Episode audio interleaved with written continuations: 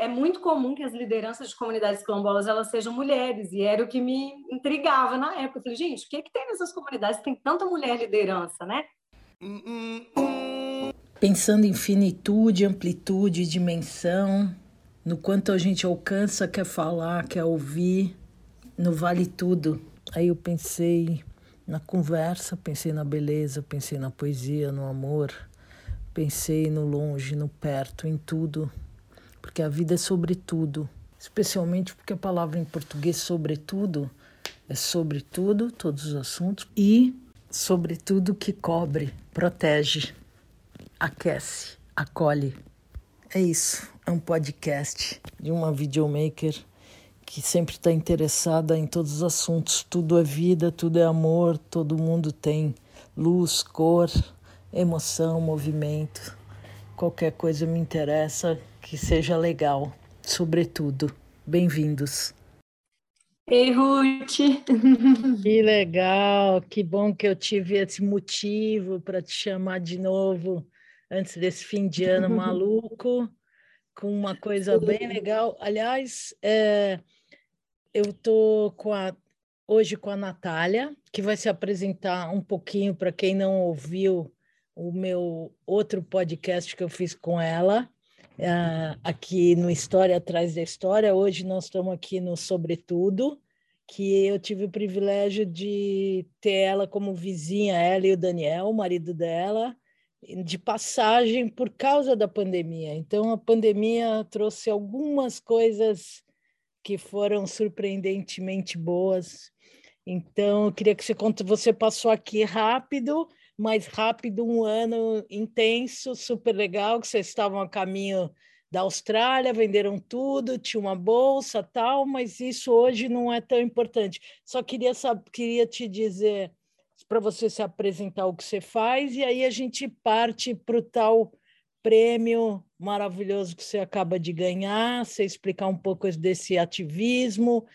Também falamos da ativista que se foi, né? E aí a gente segue o papo. Por favor, Natália, bem-vinda. Beleza, Ruth, obrigada pelo convite mais uma vez, né? É, concordo que a pandemia trouxe coisas, algumas coisas boas, né? No meio de tanta coisa triste, e com certeza na minha vida uma delas foi poder viver esse tempo em Piracanga, na Bahia. Mas, enfim, eu sou a Natália, né? É, sou antropóloga, cientista social e antropóloga pela Universidade Federal de Santa Catarina, fiz o mestrado lá, graduação também. É, já desde 2019 eu trabalho como consultora socioambiental, né? atuo em licenciamentos ambientais, é, projetos de desenvolvimento local, agora bastante com a questão do ISD também, e quase sempre quando tem contato com comunidades tradicionais, né? Que foi também, é, principalmente as quilombolas, que foi também o tema da minha pesquisa, foi com as comunidades que eu trabalhei durante meu mestrado. E primeiro, antes de passar adiante, o que, que é o ISD? É, o ISD é Environmental, Social and Governance, Muito que são bom. essa que o capitalismo está tá pegando isso aí, né? E cada vez pensando mais as empresas em fazer práticas né, que sejam aí é, boas práticas ambientais, sociais, de governança. A gente vê que a maior parte das empresas elas estão começando a, a pensar muito nisso, tanto no, principalmente internacionalmente, mas isso está chegando no Brasil. E aí eu tenho trabalhado com isso aí também, estou começando a trabalhar, a pensar nas práticas que as empresas podem desenvolver para poder é, atuar da melhor forma nessas, nessas frentes aí. Que beleza. Que seja por obrigação, por amor, por, por espiar a culpa, enfim. E aí Sim. você inscreveu um projeto que chama Cosmopo Cosmopolítica do Cuidado, percorrendo caminhos com mulheres líderes quilombolas. Você soube do prêmio? Explica um pouco. E aí você inscreveu é, Instituto Marielle Franco, não é isso? Isso, isso. Eu não conhecia o prêmio, o ano passado foi a primeira edição dele, mas eu não conhecia ainda. E aí, por um acaso, num grupo de uma empresa que eu trabalhei no ano passado, que é a Raízes, é, Desenvolvimento Sustentável aqui do Brasil, publicaram. É, acho que foi, não me lembro, mas foi esse ano, mais para o início do ano, antes do meio do ano, publicaram, ali para, acho que abril, maio, não sei, publicaram isso no, no, nesse grupo, né, que eu ainda faço parte, eh, falando do prêmio, que era um prêmio de ensaios feministas, e aí tinha várias categorias ali. Eu acabei me inscrevendo na categoria do feminismo negro, que tem mais a ver com o que eu pesquiso, né? Mas queriam ensaios feministas no geral, de, de, é, independente do, da temática. E aí, quando eu vi, eu falei, ah, vou escrever alguma coisa, né? Não, não custa tentar. E achei o prêmio uma coisa linda, né? Marielle Franco é isso, deixa um legado para a gente de, de muita luta, de resistência. É uma mulher que eu admiro muito. E aí, quando eu vi ah, um prêmio com o nome desse, né? Falei, ah, vou tentar. E aí acabei escrevendo esse trabalho, né, com esse título que você acaba de falar, e que tem a ver com a minha dissertação do mestrado, né? A dissertação do mestrado foi sobre liderança de mulheres nas comunidades quilombolas. É, pesquisei em duas comunidades quilombolas de Santa Catarina, que é a Aldeia e a Toca de Santa Cruz, e para poder entender, porque é muito comum que as lideranças de comunidades quilombolas elas sejam mulheres, e era o que me intrigava na época. Eu falei, gente, o que, é que tem nessas comunidades tem tanta mulher liderança, né? Porque quando a gente olha para a nossa sociedade, assim, digamos, isso é muito mais raro, está aumentando, ainda bem, mas é muito mais raro você ter mulheres presidentas, é, lideranças de empresas, enfim, mulheres em, em posições, né, assim, de destaque, de poder, de liderança, ainda é raro, está aumentando, mas ainda é raro. E quando você olha para as comunidades quilombolas, tem esse monte. Então, eu fiz a pesquisa do mestrado por isso. Falei, o que, é que tem nesse lugar? Quero descobrir. E aí, o trabalho, tanto da minha dissertação, que foi publicado como livro também, e agora esse que eu enviei para o prêmio, é sobre isso, né? Eu aprendendo com elas, todo o caminho que eu fiz com elas ali durante seis meses, fiquei morando nas comunidades, eu aprendendo com elas o porquê que tem tanta mulher liderança e o que, que, o que, que é preciso para ser liderança nessas, nessas comunidades, né? Que que... E aí foi assim, me inscrevi e mandei o artigo, falei, a sorte está lançada. Foi, foi antes de falar do prêmio e, da, e do que do que qual foi o ganho, a felicidade, o que que você aprendeu nessa busca? Por que, por que elas são poderes, mais poderes? Qual o caminho? Qual é a, qual é a grande diferença? A, a, a pista já está no título, né? Cosmopolítica do cuidado. Então, o que elas me ensinaram é um outro jeito de fazer política mesmo, que eu acho que a gente precisa aprender como um todo, assim, como sociedade. Porque lá a política é toda regulada pelo cuidado mesmo, né? Não se faz. É, e aí, quando eu falo de política, são exatamente essas lideranças políticas, né? Mas aí também você tem vários outros tipos de lideranças nas comunidades quilombolas, as lideranças religiosas, que são as benzedeiras, parteiras, curandeiras, né? Tem, tem todos esses, esses outros tipos. E a gente tem as lideranças sociais, que normalmente são pessoas mais velhas também, e que são vistas como pessoas que sabem muito, porque viveram muito, aconselham a comunidade, aconselham as pessoas. Então, elas foram me ensinando que tinha muitos jeitos de liderança, mas que todos eles tinham a ver com cuidado. Não é essa ideia que a gente tem de liderança, né, de alguém estar na política numa posição de poder para ter mais poder, para ter mais prestígio. Ali é tudo regulado pelo cuidado. E, e as comunidades elas cobram, né? Se uma pessoa está numa posição ali como a presidente da associação quilombola, por exemplo, porque toda vez que uma comunidade quilombola ela é reconhecida como quilombola, eles automaticamente fazem uma associação, né? Que é a instância política deles, assim. Então, é, se você tem um presidente, uma presidenta nessa associação que não está cuidando mais da comunidade, a comunidade logo ela já faz o impeachment dessa pessoa, digamos assim, né? E para a pessoa chegar nessa nessa nessa posição, ela precisa já estar tá cuidando da comunidade também. Então, o tempo inteiro, elas me ensinaram uma política que é realmente do cuidado, que é coletiva, né? Que não é aquela coisa, eu faço as coisas para mim, para eu obter esse, esse, esse lugar de poder. Eu faço para a minha comunidade, por isso eu sou reconhecida como liderança. O cuidado vem primeiro e a liderança vem depois. Muito bem. Daí você se inscreve, passa quantos meses e alguém te comunica que tem a cerimônia de entrega? Então, foram duas partes nessa história aí, né? Eu me inscrevi, eu acredito que foi em junho. Eu lembro que eu já estava em Serra Grande, não estava em Piracanga mais. Então, eu acredito que foi em junho que eu mandei o meu trabalho. E aí, eu acho que foi em agosto ou setembro, acho que foi 14 de setembro, eu fiquei sabendo que eu estava entre as dez finalistas. Foi o primeiro, a primeira felicidade aí dessa história, né? E aí já me senti super bem. Falei, nossa, no meio de tantos trabalhos, eu não sabia na época, mas sei que foram mais de 100 trabalhos inscritos. Falei, nossa, no meio de tantos trabalhos, o meu já está entre os 10, vai para o outro júri, que são mulheres que eu admiro muito, que é a Aniele Franco, Márcia Tiburi, uma super filósofa, né, famosa, e tinha a Sueli Carneiro também, que é uma, é uma, uma intelectual negra, uma filósofa negra brasileira que eu gosto muito, que inclusive aparece muito no meu trabalho, e que acabou não podendo ali na última hora fazer parte do júri, mas quando eu fiquei sabendo que estava entre as 10, eu fiquei super feliz. Falei, nossa, essas mulheres incríveis vão ler o meu trabalho, que alegria. E aí o resultado final era para ter saído no dia 14 de outubro. Mas por questões de agenda né, do, do júri, eles passaram para 14 de novembro. Aí quando estava chegando 14 de novembro, passaram para 14 de dezembro. E aí, finalmente, no último 14 de dezembro, saiu o resultado. E foi ao vivo mesmo, eu não sabia de nada, foi ali naquela hora que eu fiquei sabendo, super emocionante. Anunciaram né, a vencedora do prêmio e, por acaso, foi o meu trabalho. E aí, muito feliz, né? Super recente, mas muito feliz de, de ter ganhado.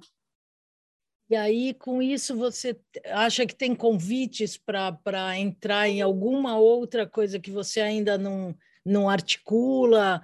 tem uma porta aberta para um futuro breve, porque vocês agora vão para a Austrália, ou não? É, provavelmente iremos no ano que vem, mas é mais para metade do ano, né? Porque a Austrália está abrindo pouco a pouco, é uma coisa mais, mais tranquila, mas acho que ano que vem a gente vai. O gato subiu no telhado de novo, né? A gente pensou que estava indo bem e buf, é, banho de água fria é. de novo em todos, né? Pois é. Que doideira. Mas vocês estão em Minas agora? A gente está em Minas, aqui com as famílias. Mas não vão ficar muitos meses por aí. Vão ainda dar umas bandas. É, tá, é não, a gente não tem nada muito programado para o ano que vem, porque é isso, é um grande ponto de interrogação, não dá para planejar muita coisa. Né? O meu trabalho ainda não tenho certeza se volta, se vai continuar home office. Então tem muita coisa para ser definida para a gente decidir o que, que faz ano que vem. Mas assim que a gente puder, a gente quer ir para Bahia de novo, né? Que é o lugar que a gente ama, assim. Tudo bem. Mas e vamos cada, ver. Ainda nada cada dia definido. um dia e vocês fazem disso muito bem feito o dia de vocês. Mas é, voltando ao prêmio, é, eu, eu não sei porque você tinha me falado da, da Bell, Bell Hooks, alguma coisa que tinha uma inspiração, alguma, qual era a relação, e aí logo depois ela tem a passagem, muito, muito jovem, né? 69 anos, semana passada, eu entendi isso, né? Eu li isso. O que que tinha alguma relação ou eu que viajei? Tem, tem sim. Bom, a Bell Hooks é bem importante na minha vida, bom, em todos os sentidos, mas como profissional, como antropóloga também bastante. É, e coincidiu, né? Um dia eu ganhei o prêmio, no outro dia foi exatamente o dia que ela faleceu. E a Bell Hooks, assim, em 2015 eu comecei a ler os textos dela, na faculdade mesmo, né? Ela é uma feminista negra, é, era professora de literatura inglesa na Yale, nos Estados Unidos, mas uma intelectual negra muito importante. Todo mundo que estuda feminismo negro, não só no Brasil, mas em qualquer lugar, a gente lê bastante a Bell Hooks. Então, assim, então, em 2015, que foi quando eu estava fazendo meu projeto para o mestrado, né, que foi esse trabalho que já virou tanta coisa e que também ganhou o prêmio, eu tinha começado a ler os textos dela. E, e me marcaram muito. Assim, né? ela tem um texto que ela que chama Intelectuais Negras e que foi onde eu fui me vendo, né? Naquele momento ali de transição, saindo da graduação, querendo entrar no mestrado. A gente ainda está se definindo enquanto intelectual, né? Que tipo de antropóloga que eu vou ser? O que, que é que eu realmente faço? Como que eu quero fazer isso, né? E a Bell Hooks ela tem um olhar muito bonito de mostrar que a intelectual é, não é não é só quem lida com ideias, quem escreve, quem lê, é alguém que faz a diferença, que subverte através da ciência. Então ela chama a gente para um jeito de fazer ciência que vai ser, primeiro, junto dos nossos, né, que vai ouvir as comunidades negras, que vai escutar é, as narrativas de mulheres, é, de mulheres e de homens, né, da comunidade negra de uma forma geral, e que não são escolarizadas formalmente. Então, isso para mim é um marco muito grande, não só dela, mas de várias outras cientistas negras, que mostram que, que a gente, quando está fazendo ciência, e é o jeito que eu assumo fazer ciência, que não faz essa diferença, né? Entre o que é o conhecimento formal científico e o conhecimento, por exemplo, das mulheres das comunidades quilombolas, que não têm acesso a uma educação formal.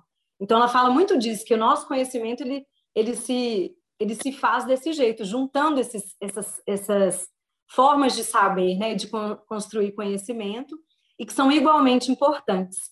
Então, isso para mim é muito importante, eu fui aprendendo muito com ela isso, lendo intelectuais negras, né, entendendo que, que eu queria fazer ciência desse jeito, valorizando a sabedoria popular, tradicional, né, igualmente, não só o que eu leio, né, o que, o que se faz dentro da, da faculdade.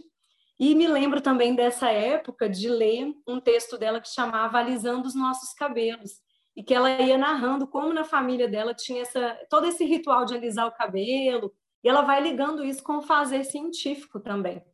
Então, eu me lembro que quando eu tinha defendido o TCC, eu tinha feito um trabalho até sobre a Marcha das Vadias, na época de Florianópolis, e eu me colocava muito no texto, eu falava muito de mim. E eu lembro que na banca, uma das pessoas que estava, ela criticou isso um pouco, como se isso fosse fazer menos ciência, fosse menos científico, falar da minha vivência, né? E eu lembro que fiquei muito isso na minha cabeça. E quando eu leio o texto da Bell Hooks em 2015, eu falo: "Ah, agora eu entendi. É por isso que eu faço ciência assim, é por isso que eu me coloco, porque esse é um jeito muito de mulheres negras de fazer ciência, passa pela narrativa, passa pela subjetividade, passa pelas nossas experiências e pelas experiências de, outras mulheres negras, né? E aí aquilo me deu muita segurança de falar, não, é isso que eu quero fazer. Me criticaram lá, mas é assim que eu vou continuar fazendo. Porque né, ela me mostrou que isso também era uma forma de fazer ciência e, e, foi me dando essa segurança. Então, desde então, eu sempre li muitas coisas da Bell Hooks. No meu trabalho, né, na dissertação de mestrado, eu inclusive trago essa discussão do que é o fazer científico para a população negra, né, como mulher negra, como que eu estou fazendo ciência. E nesse trabalho que foi premiado também no, no Prêmio Marielle Franco, também falo bastante disso junto com a Bel Hooks. Então, ela me acompanha desde 2015, está presente na minha vida e nos meus trabalhos também. Então, é essa que é a relação, assim, né? Maravilha. O, o, engraçado, eu, bom, eu não, não, exatamente me dediquei a estudo nenhum, mas eu acabei me formando em comunicação. Mal, mal frequentei escola. Desde pequena eu levava na flauta, eu levava na flauta. Mas engraçado essa coisa da crítica, né? Que pode fazer um estrago muito grande e, e da responsabilidade de cada, de cada um e de cada coisa no mundo, né? E se a gente está falando em inclusão, em conhecimento e tal, precisa eh, nada, nada mais legal do que nos incluir, vivenciar ou ir, ou ir ver o que não nos pertence, né, até aquele momento como cultura, olhar, conhecer, passear, né, é, essa essa é, essa, essa vida possível de, de tudo e todos, né, misturando tudo. Tá, Nath, é, eu queria que você, primeiro agradecer você, porque eu queria que você falasse desse prêmio, da sua contínua luta, batalha, é, agradecer ter vindo, falar que eu vi teus posts também, não sei se foi Itacaré, onde foi nessa sua passagem aqui, é, Serra Grande, depois de Piracanga, que você fez também uns cursos ou, ou umas palestras também. O que, que aconteceu ali antes da gente dar tchau? Que foi muito legal ter visto. Eu acho que você está falando daquele projeto do surf, é isso? Aham. Uhum. Ah, porque, então ótimo. Porque para quem, não, quem não viu como eu, Nath surfa, desce as ondas, curte, curte as waves. A mineira surfista. e por isso a necessidade de, estar perto do mar, né? É.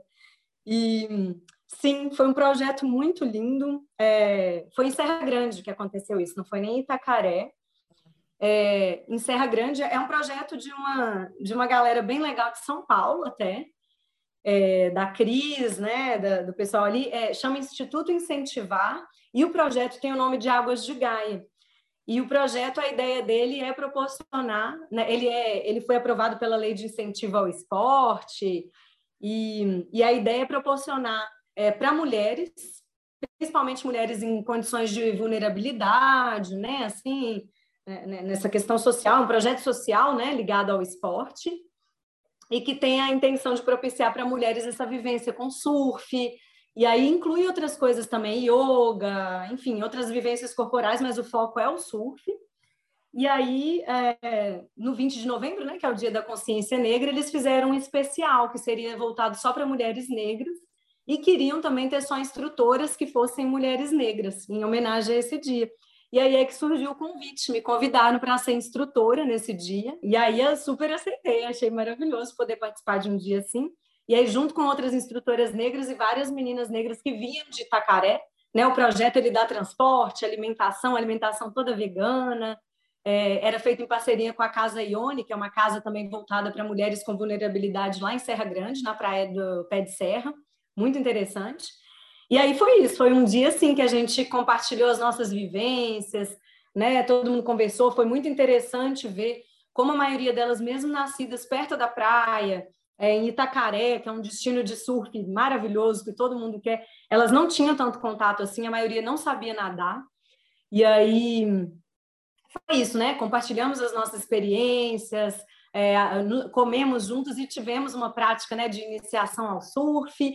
E foi muito lindo ver a empolgação delas depois, já falando: ah, eu vou continuar, a gente tem que mostrar que a gente também pode, que esse espaço também é nosso, né? Porque o, o surf ainda é um esporte muito masculino, muito branco, né? É raro você ver cada vez mais mulheres, mas muitas mulheres brancas ainda, e como símbolo você vê sempre muito homens e mulheres brancas, né, loiras assim, do surf, e é muito curioso porque o surf, na verdade, ele surge com populações negras, né? Ele surge no Pacífico, no Peru, ele não é originalmente um esporte branco.